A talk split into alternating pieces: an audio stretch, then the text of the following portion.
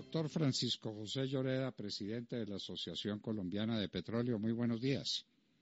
Buenos días, Fernando. Es un gusto, como siempre, estar con usted, con el equipo de trabajo de la hora de la verdad y con tan importante audiencia. Doctor Lloreda, estamos muy preocupados con el porvenir de la industria petrolera en Colombia. Colombia no es un país petrolero sino con petróleo. Esas son frases que indican que pues teníamos una limitada producción de petróleo que había pasado del millón de barriles y ahora estamos apenas pasando los 700 mil. Usted nos contará por qué, qué es lo que está sucediendo. Que 300 mil barriles de petróleo son muchos, muchos barriles de petróleo. Y luego, este tratado, tratado de Escazú, ¿qué supone para la inversión petrolera en Colombia? Cuéntenos, doctor Lloreda. Fernando, muchas gracias. En distintas oportunidades hemos examinado la situación de la industria petrolera. Esta, pese a medidas acertadas del gobierno para que la industria logre sobrepasar la actual crisis eh, de precios, y aunque los precios se están recuperando, eh, se continúa manifestando con una producción que es muy baja, una producción de cerca de 730 mil barriles. Ojalá en los meses que faltan para terminar el año logremos eh, logremos recuperarnos y logremos como como lo hemos hablado recuperar sobre todo la actividad exploratoria. En este contexto, Fernando, pues estamos muy preocupados no solo en la industria petrolera, sino distintas actividades económicas del país por la eh, muy probable eh, aprobación por parte del Congreso de la República del de acuerdo regional de Escazú. Este, como los ciudadanos saben, pues es un acuerdo que en el marco y con el auspicio de la CEPAL eh, busca ampliar canales de participación ciudadana, acceso a la información y la posibilidad de que cualquier eh, persona pues pueda eh, impugnar y recurrir ante instancias judiciales y administrativas cuanta decisión ambiental exista. Tiene, Fernando, dos fines que parecieran ser loables, pero su articulado es un arsenal de instrumentos de la mayor peligrosidad para el desarrollo de Colombia. Eso es lo que nos interesa que pongamos en claro, doctor Lloreda.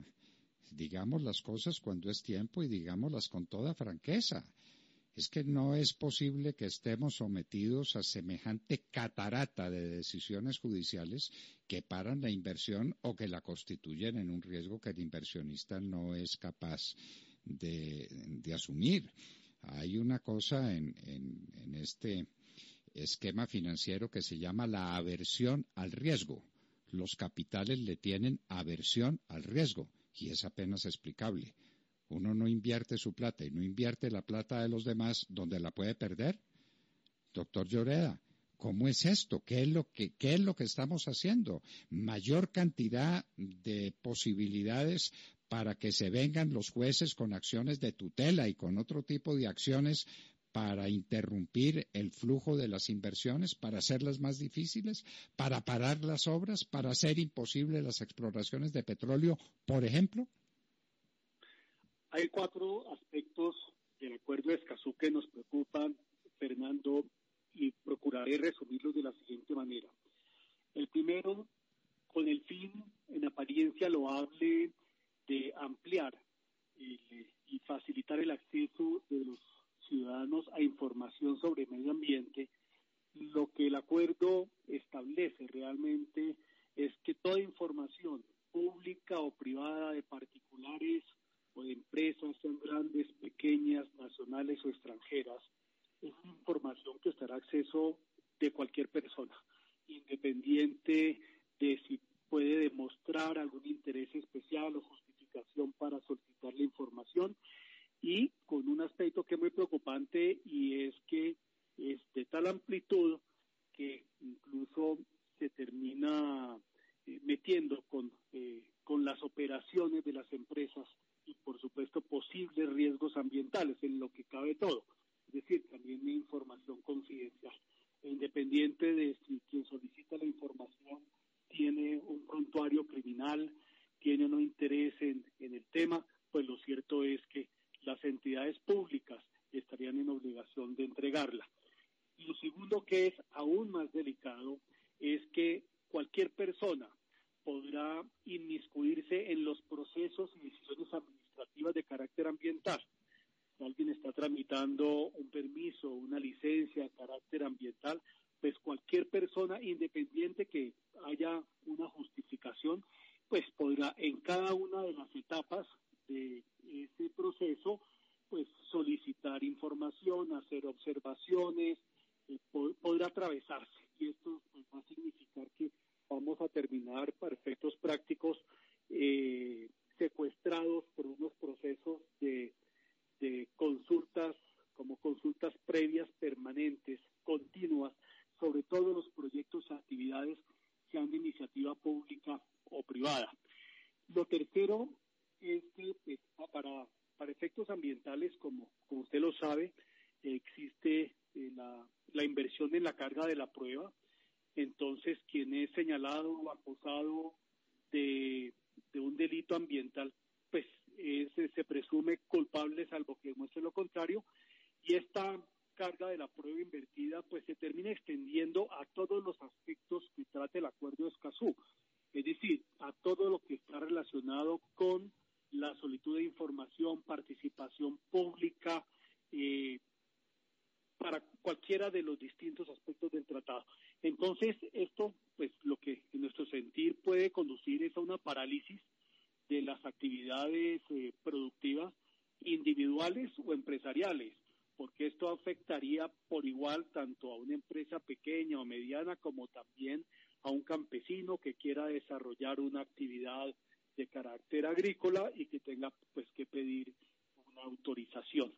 Con un aspecto adicional, Fernando, y es que el acuerdo establece que para, eh, para la solución de controversias, entonces los Estados partes tendrán que escoger entre un mecanismo de arbitraje que aún no está definido, pero que en su momento definirán con la asesoría técnica, me imagino, de la CEPAL, o la Corte Internacional de Justicia, y de la que Colombia, pues como sabemos, pues ya eh, denunció el Pacto de Bogotá y eh, se hizo a un lado de la Corte Internacional de Justicia, dado el fallo arbitrario que esta tuvo sobre San Andrés y Providencia. Entonces, pues lo cierto es que pues ese, si bien el acuerdo de Escazú en principio pareciera tener unos fines loables, y además porque nadie puede estar en contra ni del desarrollo sostenible, ni de la protección eh, de los y el aseguramiento de los derechos humanos, pues lo cierto es que en, su letra monuda, en el detalle, es un instrumento con un alcance de, una alta peligrosidad para el país. Por eso, los distintos gremios, todos los gremios del país, le han solicitado al Congreso de la República archivar ese proyecto de ley que busca ratificar el acuerdo o por lo menos darse un compás de espera, no correr y hacer el análisis que corresponde antes de ir a meternos en semejante berenjenal. Claro que sí, el diablo está en los detalles. Y entonces ahora, todo proyecto, cualquiera que sea, una carretera, una exploración petrolera, un desarrollo minero, cualquier cosa tiene impacto ambiental, una siembra de cualquier cosa, eh, pero por Dios, ¿qué no tiene impacto ambiental? Sometido a que cualquier ciudadano, y tendremos los ciudadanos especializados en oponerse a todo tipo de desarrollo económico, porque esa es la condición, la, pauperización es la condición para el comunismo. La parálisis en el desarrollo económico, el desarrollo económico es el nuevo nombre de la paz, decía el pontífice. Esto necesita desarrollo, esto necesita proyectos, esto necesita inversiones. Y entonces se paralizan con el famoso Escazú, porque hay que proteger el ambiente. No, pues lindo, maravilloso, hay que proteger el ambiente. Entonces protejamos el ambiente y no construyamos carreteras, ni vías terciarias, ni hagamos exploración petrolera, ni exploración minera, ni hagamos desarrollo agrícola, porque todo puede dañar el medio ambiente y someternos a unos tribunales de arbitramiento que nadie ha dicho cuáles son, eh, eh, doctor Francisco José. Así es, en, este aspecto el acuerdo es, eh, es, incluso confuso y gaseoso porque si bien establece que las controversias entre las partes se deben diferir o por un tribunal de arbitramiento que no está definido por la Corte Internacional de Justicia, pues lo cierto es que termina abriendo la puerta para cualquier organismo de carácter multilateral pues termine incidiendo y tomando decisiones sobre los proyectos de desarrollo en el caso de Colombia. Esto, para decirlo de una manera cruda, Fernando, si nosotros terminamos eh, ratificando ese acuerdo y si se termina desarrollando, implementando, como seguramente muchos quieren que eso ocurra, no solo es una parálisis de muchos proyectos y actividades del país, sino que terminamos secuestrados por una dictadura en un ambientalismo fundamentalista. Esa es la realidad, Fernando. Esa es la realidad. Gracias por contarnos esa realidad y entendemos perfectamente por qué todos los gremios económicos protestan contra Escazú y quién es el que está empeñado en el gobierno en sacar semejantes perpetuo adelante que le quita todas las facultades y toda la posibilidad de obrar a este y a los sucesivos gobiernos, es decir, paralizan la nación. Doctor Francisco José Lloreda, presidente de la Asociación Colombiana de Petróleo, muchas gracias por estar con nosotros y muchas gracias por revelar estas cosas que, como decimos en la hora de la verdad, infunden tanto miedo. Muchas gracias, doctor Lloreda. Muchas gracias, Fernando. Un saludo especial para usted, para la audiencia.